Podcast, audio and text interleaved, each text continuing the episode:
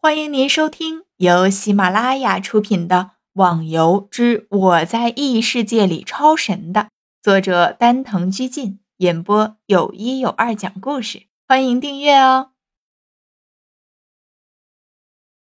第二百四十三集。不，我一点都没有夸张。不信你问随心，相信他也清楚的。以前都说什么神话中的高手只有排行榜上的几个人。可是那次战斗之后，你们缥缈旅团是当之无愧的天下第一。不过我很好奇，你们旅团中谁的武功最高？呵呵，是无名。无名，那个说话很少的。对了，还有件事，现在大家也都在议论，那个传出来的消息，什么意境，什么东西的？这个嘛，意境是一种武功的境界。但是至于到底是怎么回事，我也没办法说清楚，毕竟我还没达到那个境界。不过无名达到了，你可以问他。两人疑惑的互相看着对方，随心又有点不肯定的问道：“是不是指的当把武功练到一定程度产生的变化？”逍遥想了一下，回答道：“也可以这么说。”简单的理解就是进化了。哦，明白了，原来神话中的武功还有这么大一设置，哈哈！这次跟踪你，看来是跟踪对了，收获很大呢。跟高手在一起就有不少的好处。风飞得意洋洋的笑着，随心也笑了下，便问道：“除了无名，还有谁进入了意境了？”逍遥摇头叹了声。便没有说话。自己花了那么长的时间，可惜还是没有成功的进入意境。听师傅说的，如果进入了意境，他就可以教自己万剑归宗了。但是这一步却一直都迈不过去。听了逍遥的话，两人也大概知道了其中的困难程度。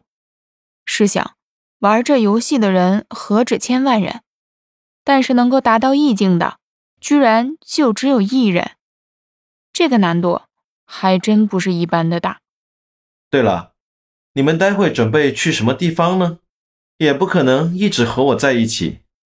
走着，逍遥便回头问了下身边的两人：“我也不知道，我来玩游戏纯粹是无聊，后来发现了其中的乐趣，这才努力了点现在听到你的话，给了我很大的打击呀。”随心无奈地说了声：“我就随便了，想到哪儿就到哪儿。”逍遥感觉这两个人的性格和自己还真是差不多，微微一笑，突然想到了一个问题，便说道：“风飞，你说你以前也跟踪过天剑盟的飞云，为什么要跟踪他啊？”“哦，你说那件事，那次在长安城外。”一次，我在客栈吃东西，无意的遇到飞云。